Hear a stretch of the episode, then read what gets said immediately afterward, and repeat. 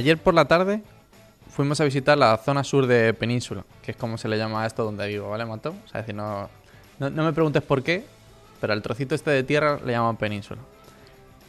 Y estuvimos en una granja de, bueno, de arándanos, fresas y cosas así que está... Bueno, me he comprado una mermelada y está buenísima, buenísima, buenísima.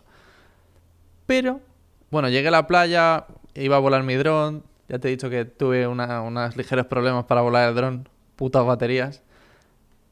Y bueno, todo parecía muy normal. Pero se nos iba, se nos hacía tarde y volvíamos por la carretera que une Santa Cruz y, los pueblos del sur de la bahía, donde yo vivo.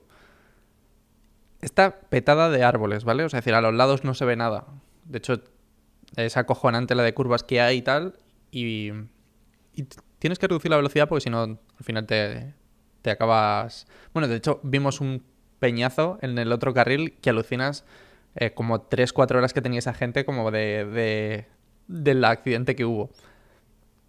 Pero bueno, de, de repente, en una de las curvas, veo que hay una luz, ¿sabes? Una luz inmensa, tío. Y de repente el, bueno, el coche que va adelante pega un frenazo, ¿vale? Obviamente yo también. Y la luz como que como que huye, desaparece, que fue rarísimo, ¿sabes? Y digo, bueno, joder, ¿qué coño ha pasado aquí, ¿sabes? Pero dentro de lo- del bosque. Sí, sí, claro, como dentro del bosque, una cosa rarísima. Qué miedo. ¿No habrá sido el señor Burns? Eh, yo creo que sí, que debe ser. Paz. Qué bueno eso. Bueno, eh, todo mentira. Yo pensé que había sido un, un alien, pero, pero no, es todo mentira. Te, te lo cuento porque de esto va hoy mi podcast. De, ¿Pero que te has inventado la historia? Me he inventado completamente toda la historia, soy un Fake news. mentiroso. Sí, efectivamente. Pero a la gente le, le encantan las, las fake news, entonces, ¿qué te voy a, qué te voy a contar? Vamos a aprovecharnos de Exacto. claro. Únete al clickbait. La verdad está ahí fuera. vale, pero bueno, como te he dicho, todo, todo mentira. El tema de los aliens lleva muchísimos, muchísimos años dando vueltas. No sé si lo sabes, pero. bueno, es decir, aquí hay teorías conspiranoicas del día que las pidas. Sí, sí, a ti, o sea, te encajan perfectamente A- con lo conspiranoico que eres. A mí me encanta, me encanta. Pero quizás son un poco difíciles. Voy, voy a llevarme un poco a lo que es el... cómo ha evolucionado esa mentalidad. Porque es cierto que durante los años 50, 60, como que de repente había una cantidad de, de abducciones de los alienígenas acojonante, ¿no? Un Era boom. como, claro, era... Sí. Pero era como que, joder, los alienígenas parecían taxistas más que, más que esto, más que alienígenas, ¿sabes? Pero bueno, si te paras a pensarlo, ¿vale? En los años 50, bueno, en realidad hasta los años 20 se pensaba que en la galaxia, lo único, en el universo, perdón, lo único que había era nuestra galaxia. Y bueno, al final nuestra galaxia es aunque sea relativamente grande, pero bueno, era difícil pensar que podría haber vida. Pero si te pasas a pensarlo ahora, y de hecho es la mentalidad que tienen todos los científicos, es que tiene que existir vida de fuera. Hay tantísimas galaxias. Sí, sí. tan- Claro. que, que es, o sea, es decir, tantísimos planetas, tantísimas rocas, tantísimas, o sea, es decir, tantísimas planetas que podrían albergar vida, exoplanetas, lo que conocemos como exoplaneta, hay más exoplanetas que granos de arena en todas las playas del mundo juntas. Para que te hagas una idea. Claro, o sea que sería egoísta o incluso inocente pensar que no hay otro tipo de vida. Yo siempre los- lo creo. De hecho, lo que nosotros consideramos vidas. Deben haber a lo mejor cosas rarísimas ahí que no tenemos ni idea de qué, de qué son o qué forma tienen o no sé. Me da muchísima curiosidad. Y claro, no eres el único. De hecho, esto ha sido una cosa de, como decían por ahí, cuatro frikis con el gorrito de plata de los años 80, ¿no? A pasar a ser algo muy estandarizado, es decir, muy, muy científico, ¿no? Es un- ya no empieza a ser una broma, esto ya se toma muy en serio. Y de hecho hay un instituto, el, el Instituto SETI, que, te- que lo mismo te suena. Yo pensé, ayer cuando lo estaba escribiendo, digo, lo mismo te suena. No sé si... Sí, sí, sí, me suena. de- de- te, ¿Te acuerdas de qué te suena? No me acuerdo exactamente de qué me suena. ¿No es eh, aquí el instituto este que pertenece en parte a la NASA, que está aquí en Madrid, No, que tiene un montón de... no porque o sea, antenas? es cierto que el SETI, o sea, es decir, que la NASA tuvo un programa SETI, pero el instituto te puede sonar porque, bueno, a ver, el SETI son las siglas de eh, Search for, for Extraterrestrial Intelligence, ¿no? Es decir, como en plan, Ajá. búsqueda de vida inteligente más allá de la Tierra. que a mí me parece una... De, de primeras, me parece que vamos mal. Porque primero tendríamos que buscarla aquí dentro para poder buscarla afuera, ¿vale? Para saber qué, qué estamos buscando afuera. Sí, no, habría que, habría que ver si tenemos vida inteligente en la. Tierra para después ir a buscar afuera. Claro. Pero es eso, es un programa que, lo único que se, es esa búsqueda de vida inteligente fuera de la Tierra. Y en el libro de los tres cuerpos, que te regalé ya hace dos o tres años, lo mencionan muchas veces porque el... Bueno, el libro está, basado en algo que, no quiero hacer spoilers, pero está basado en algo de, esto. Y todos los estados, llegado a un punto, cuando estaban en guerra, justamente en la Segunda Guerra Mundial, ya se empezaron a plantear todo este tipo de, de ideas. ¿Qué pasa si una civilización tiene contacto con nosotros y nos podría apoyar de alguna manera tecnológicamente? Imagínate todos los cambios que podría haber en la Tierra si contactásemos con, una, con una vida inteligente de otro planeta. Es que se acabarían tantas cosas tal, tal y como las conocemos. Tú imagínate la filosofía, las religiones, eh, la Sí, tecnología. todo. Claro, es que, o sea, es decir, todo lo que se basa en la religión, por ejemplo, a día de hoy en la Tierra, es eh, en que alguien nos creó y tal. Bueno, y si ese alguien de repente, ¿qué pasa? Que ese alguien también creó, no sé, vienen mañana los aliens y también creó esos aliens. Es, o sea, te, Las pirámides de Egipto, por supuesto. Claro. Te, empiezan a, te empiezas a cuestionar una serie de cosas que es como, uh, imagínate la tecnología que podrían tener ellos. Imagínate que tuvieran, no sé, eh, ordenadores cuánticos estables o, o mejor aún, un, un set de VR, de, ¿sabes? Totalmente inmersivo. O sea, decir, sería la leche. ¿sabes? Que vinieran y nos dijesen, claro, exacto. Toma, Ready Player No One. tendría que venir, no haría falta. Claro. Bueno, pero estaría guay que no lo, no lo diesen y se fueran, ¿sabes? En plan, "Buah, pues ya está. Sí. Entonces, como esta idea ya no es tan, tan descabellada y tiene que existir, una serie de putos locos, para mí putos locos, es cierto que, que dijeron, vamos a montar una iniciativa. O sea, es otra iniciativa SETI, es decir, de búsqueda de vida inteligente, pero estos tíos muy locos pusieron muchísimo dinero. Y a los- no gubernamental, ¿no? Exacto, sí, todas. eh, de hecho, el SETI es, eh, es una iniciativa americana, bueno, perdón, americana, Ujú. eh, obviamente los Estados Unidos, claro, de, eh, en- de esta búsqueda, pero que es no gubernamental, es decir, no está ligada a los Estados Unidos eh, nada más. O sea, desde ahora, vamos. Pero en 2015, el- unos locos que se llaman Yuri Milner, que no te sonará absolutamente de nada, pero es un multimillonario ruso, y Stephen Hawking, que ese sí te sonará de algo, decidieron Sí. montar un, un- una iniciativa llamada Breakthrough para como contactar, o sea, decir, de alguna manera montar una serie de ideas alrededor de todo esto. Y para poner la pasta, obviamente este tío puso muchísimo dinero, pero también le ayudó nuestro amigo y robot Mark Zuckerberg. Ah, sí. Sí, Zuckerberg ¿Será puso- para buscar a sus ancestros reptilianos? Yo creo que sí, yo creo que es para tirar un puente directamente y que vengan más fácil. sí. Pero bueno, básicamente pusieron a cada proyecto, que ahora te voy a contar los proyectos, 100 millones de dólares. Que no está nada mal, ¿eh? O sea, es decir, es cierto que para algún tipo de este, o sea, para algunas cosas de este estilo es un dinero poco, quizás muy poco, pero bueno, no está mal. Sí, porque hay que construir, supongo, observatorios, un montón de equipos electrónicos carísimos. y- Claro. Y tienen como cinco proyectos. El Breakthrough, Breakthrough, joder, Breakthrough Message, que es un concurso que si te paras a pensar es muy interesante. Es un concurso para enviar un mensaje como diciendo, somos la raza humana. Ajá. Y, es muy difícil, o sea, decir, ¿cómo metes en un mensaje que no sea hablado, corto posible. claro, lo más corto posible, que se pueda emitir, pero que tenga el contenido de la raza humana? ¿Qué, qué coño es el contenido de la raza humana? ¿Cómo envías eso? No, es que además la forma en la que nosotros codificamos mensajes probablemente no sea en la que ellos lo hacen y la entiendan tampoco. Exacto, entonces es muy difícil. Por eso tienen un concurso de un millón de dólares que al que consiga un mensaje eh, con lo suficientemente bueno se lo dan. No está mal, ¿eh? Pero aún así el proyecto está, está mm, fundado, o sea, es decir, está, tiene pasta de 100 millones de dólares también. O sea que para enviar este mensaje por si acaso, no entiendo muy bien por qué, pero bueno. Pero es muy interesante. De hecho, ¿te acuerdas que la, el satélite, bueno, satélite, eh, la Voyager llevaba un mensaje de música? Sí, sí, sí, llevaba de todo. Mm. Llevaba nombres también Sí. y llevaba un montón de cosas muy curiosas. Pues yo me imagino que algo parecido.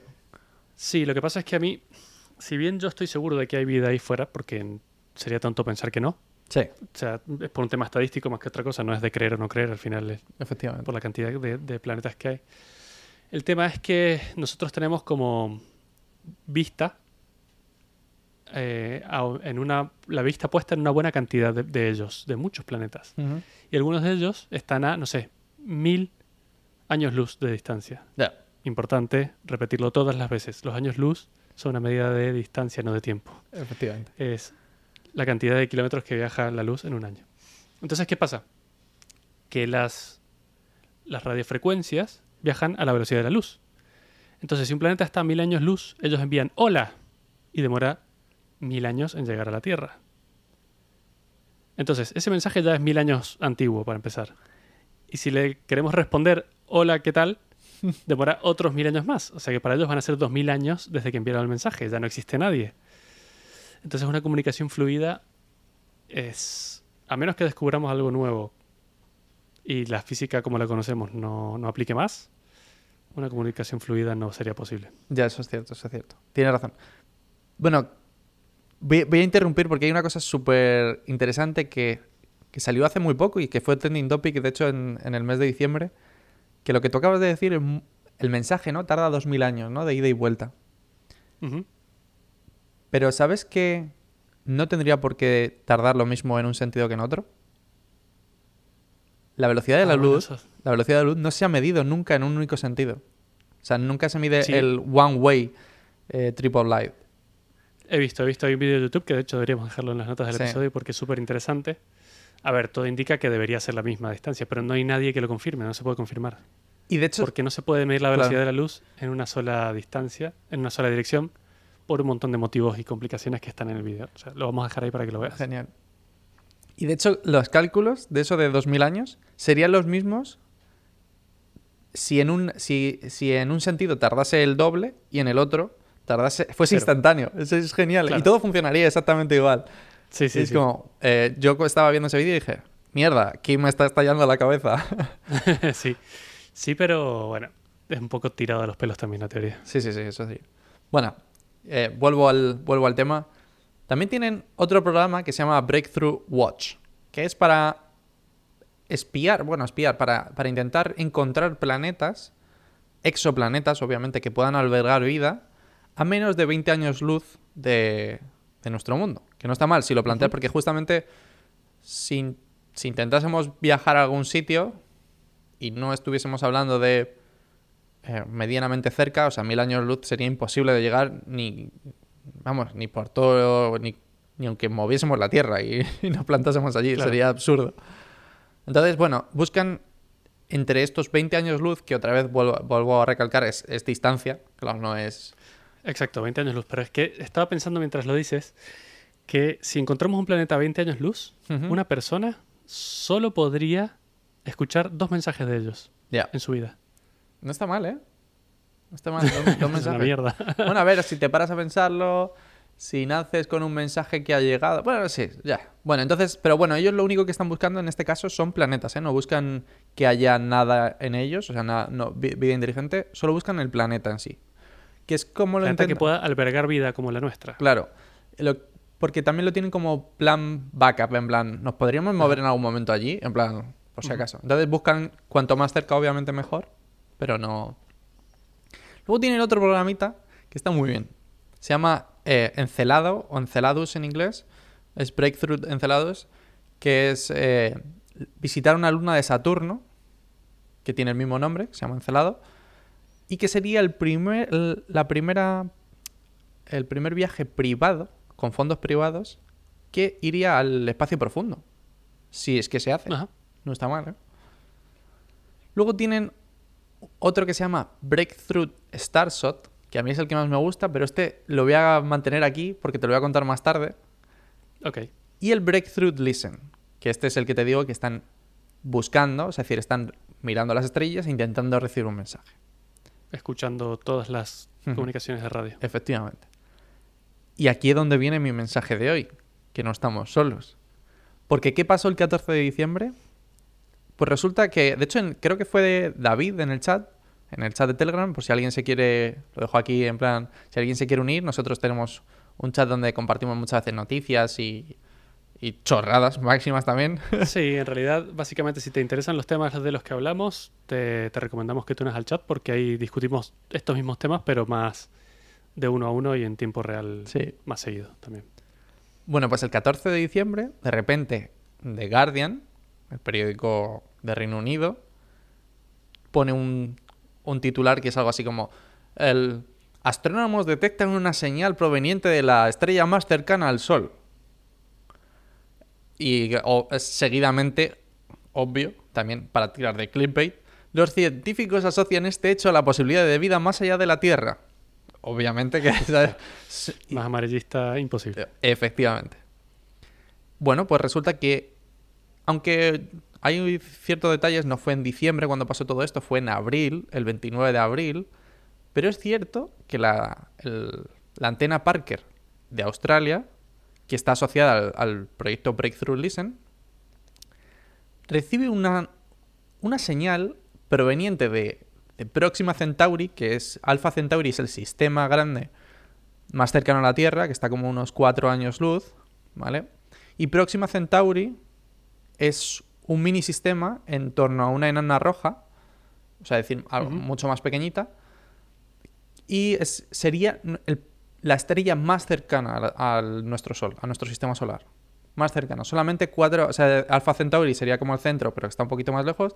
Y esta estrella que próxima, por eso se llama próxima, en plan rollo la siguiente parada, Claro. está solo a 4,23 años luz. No está mal. Bueno, pues reciben una señal de 3 horas de duración. 3 horas de duración, ¿eh?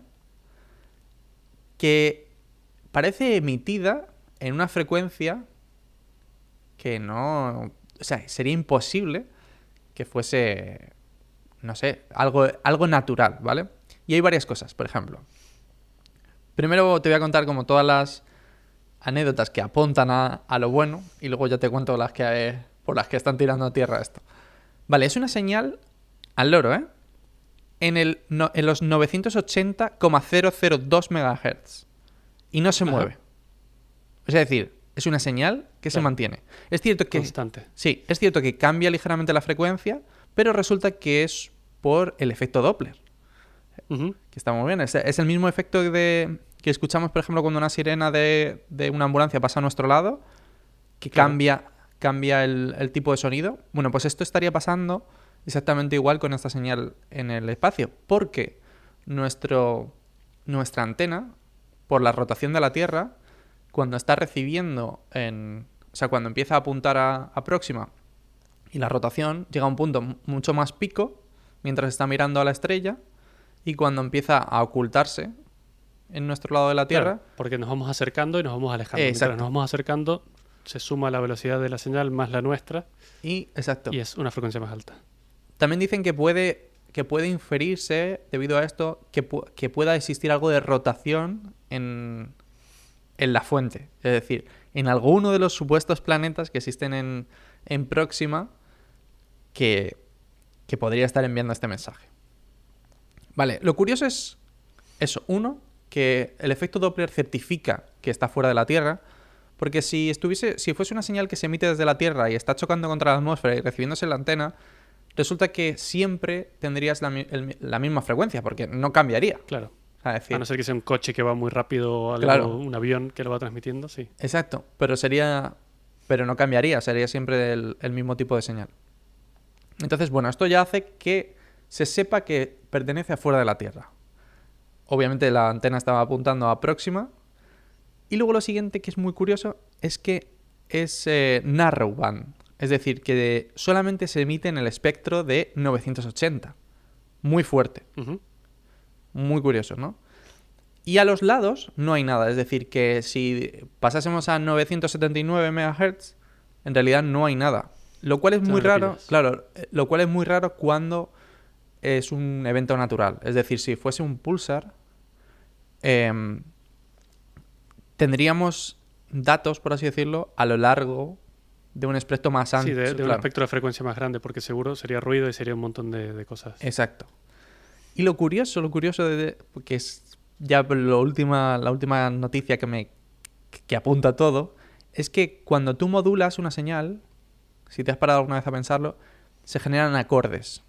O sea, en Sí. música se generan acordes. Es decir, que hay dos bandas un poquito más a los lados que tienen una frecuencia un poco más alta de lo que debería.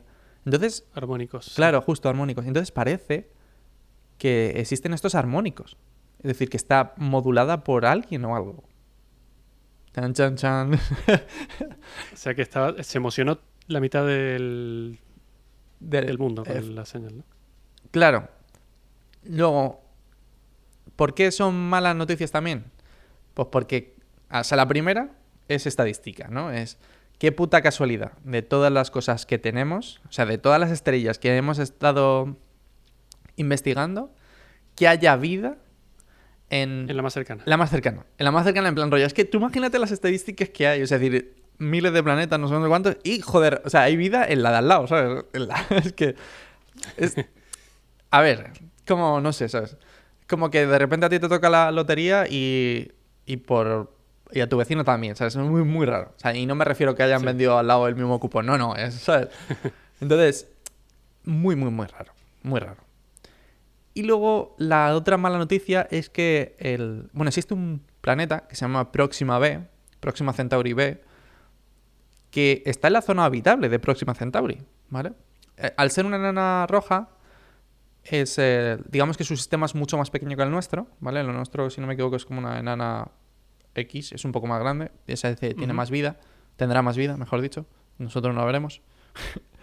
y este planeta es igual, es rocoso, a la- es como se estima, porque todo esto, claro, son estimaciones, se estima que es rocoso, igual que la Tierra, pero aun estando en la franja de habitabilidad, está muy cerca de la estrella y puede ser que eh, sea como nuestra luna, que siempre, que haya una cara de, la, de ese planeta Solo una cara visible siempre. Exacto. Y el problema que tiene eso es que si una cara te está pegando al sol constantemente, pues aquello es un infierno.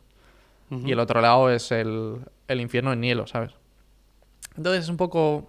Es un poco difícil de saber si existe allí vida. pues, y, y complicado. Complicado cuanto menos.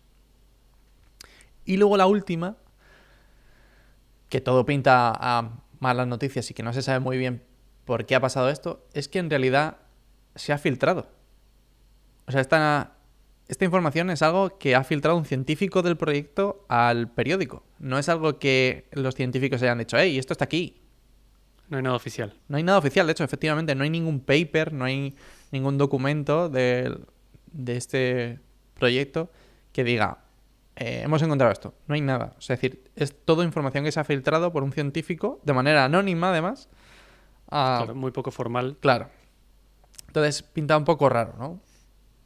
Pero bueno, quién sabe, porque que sepas que no es la primera vez que pasa algo así. en el año 77, que es la que parte que me hizo mucha gracia, tenemos una señal que se conoce como de wow.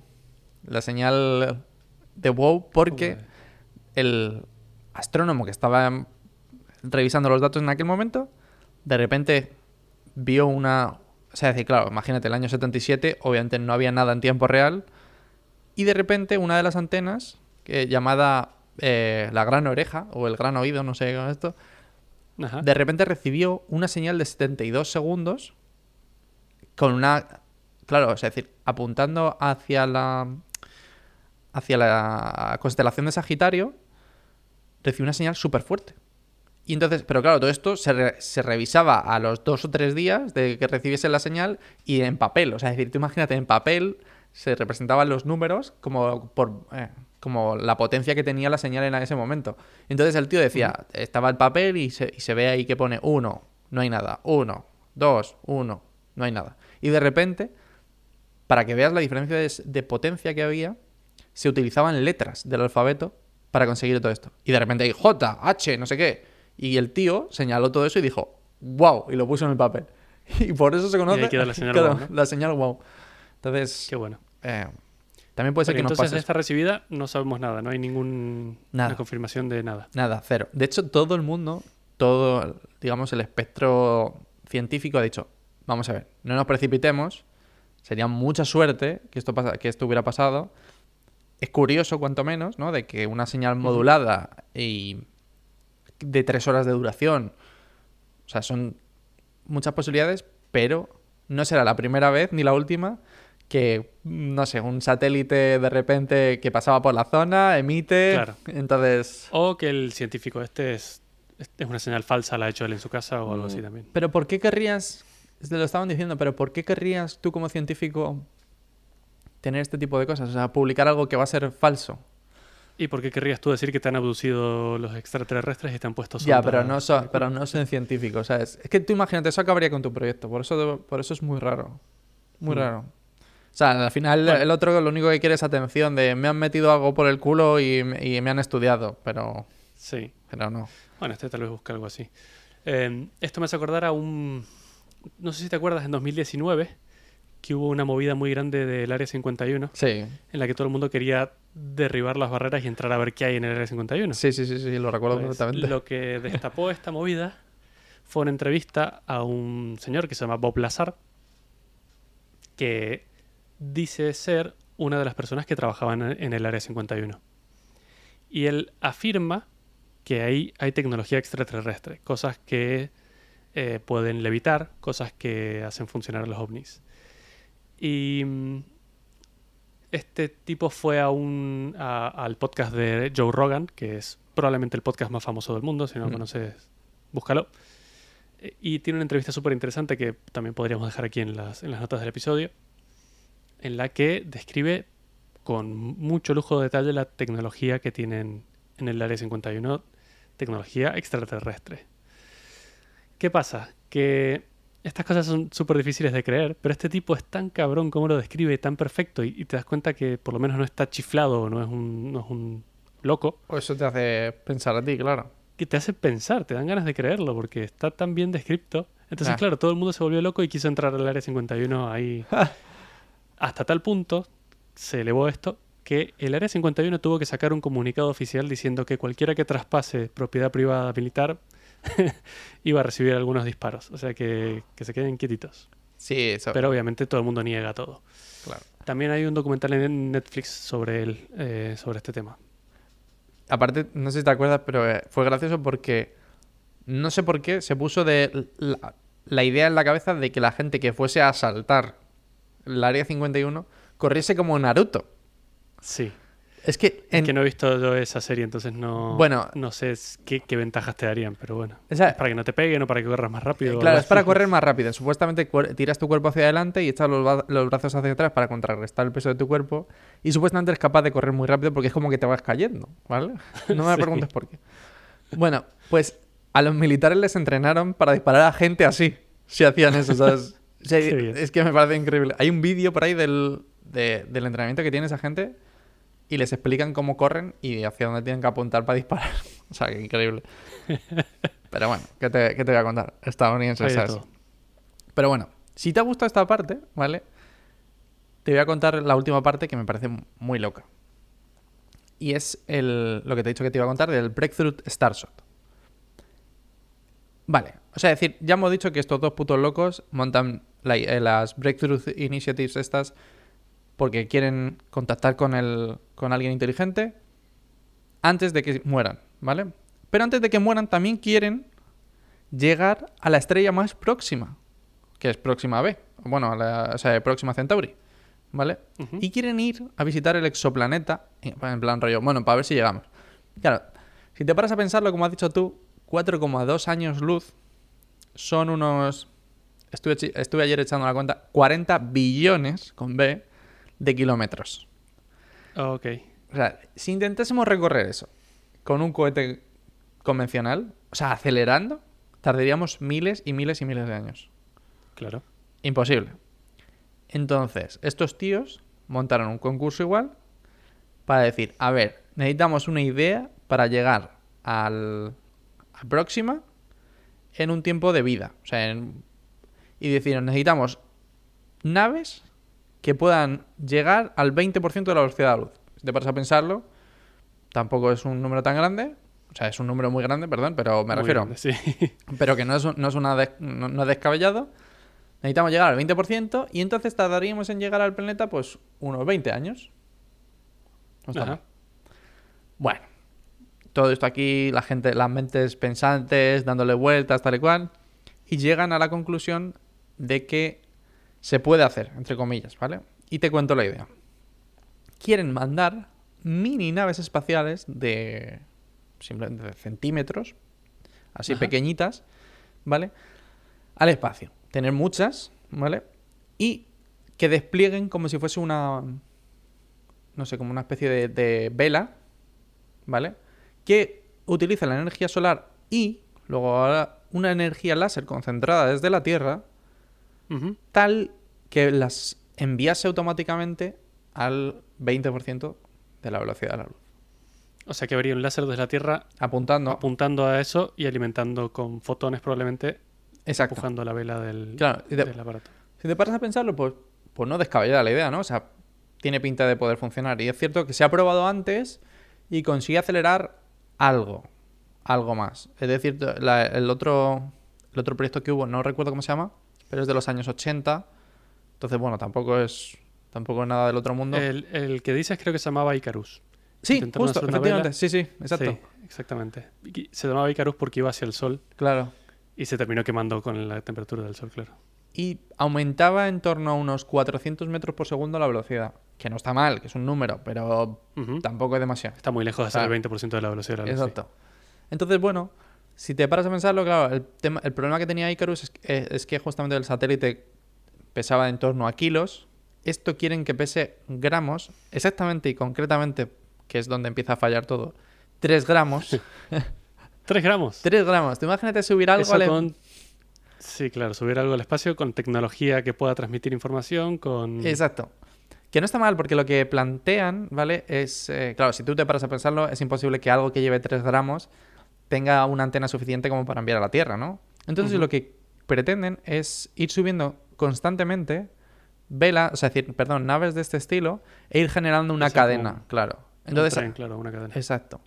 Entonces, podrías, es cierto que tendría sentido que podrías tener esta cadena de, de naves que pudiesen retransmitir de vuelta a la Tierra. A mí me parece una locura. Esto me parece algo de Leonardo da Vinci o algo Sí, así. sí, un sí. A poco mí también, pero, que- pero bueno, el tío acertó muchas cosas. Entonces, luego, el mayor de los problemas que veo, ¿vale? Es que el láser que necesitaríamos para, para potenciar eso, ¿vale? Están hablando de un láser de 100 giga- eh, gigavatios. Gigavatios, ¿vale? Ajá. Eh, claro, te voy a dar el dato de lo que, lo que generan todas las centrales nucleares ahora mismo de Estados Unidos. 99 98. O sea, que falta un poquito todavía. Entonces, tú imagínate, necesitarías todas las, prácticamente todas las centrales de la Tierra funcionando ahí al máximo, ¿sabes? Para poder obtener 100, 100 gigavatios y poder lanzarlos en el láser. O sea, es que Pero es que si tuvieras ese láser, ¿por qué no apuntas el láser al planeta directamente y envías información por código Morse? A la velocidad de la luz. el problema que tienes es que apuntar un láser en... Va a ser el mismo que apuntarlo a la vela. No, no, no, no, porque la vela está muy cerca de la Tierra. Es que tú planteate que, por ejemplo, lo Ah, que decían de las... que está acelerado ya no necesitas Claro, no necesitan más. O sea, es en plan rollo ¡pim! Eh, Y el, el bicho se sale disparado. Claro. Entonces, eh, a ver, es muy complicado, es decir, es muy complicado. Todo esto es- me parece una locura. Y que no se queme, ¿no? Y que, También. bueno, y que no se queme, y que no se estrelle con nada, y que, las, eh, que la radiación no interfiera con los instrumentos. El otro día estaba viendo, claro, estaba viendo, informándome sobre esto y, y encontraba con que el, el vídeo decía, bueno, la cámara más pequeña de, perdón, el sensor de más pequeño pesa 0,3 gramos y cabe en, u- en la palma de tu, o sea, en la huella, ¿no? De tu mano es nada. Ajá. Vale, sí. Obviamente no vamos a tener resolución HD. No esperaba tener resolución HD en de, de próxima. Pero hostia, es decir, ¿cómo haces que todo esto este, o sea, es decir, pues no le afecte la radiación, siga funcionando, seas capaz de emitir y en tan solo 3 gramos? Ah, Es que impresionante. A ver, para que te hagas una idea, el DeLorean para viajar en el tiempo necesitaba 1.21 gigawatts. O sea que esto es 100 DeLoreans. 100 DeLorean. Me encanta que te sepas eso de memoria, cabrón. Y, y no te sepas nada más. Son datos importantes para la vida del Eh, día a día. Sí. Así que, bueno, ya te digo que, que parece difícil, pero bueno, son ideas que están muy bien y que creo que hay que potenciar. Muy bien, hay un podcast eh, que yo escucho eh, de vez en cuando que se llama Coffee Break, Señal y Ruido. Eh, no, no tenemos ninguna asociación con ellos, básicamente lo recomiendo porque me gusta de lo que hablan. Eh, son un grupo, de hecho son científicos que trabajan de esto, son canarios, y hablan al respecto de temas del espacio, de movidas de este estilo. Así Qué que bueno. si te interesa lo buscas. Sí, sí, sí. Lo, lo buscaré. Y para despedirme voy a citar a, a Scully. No sé si te suena. No sé quién es Scali. Joder, madre mía. Menos mal que antes has dicho que conocías Expediente X. Obviamente. Ah, Bueno. sí, sí, sí, sí, sí. Claro, en Scully. Sí. Claro. Sí, sí, sí. Eh, bueno, la frase es que efectivamente la verdad está ahí fuera, pero también están las mentiras.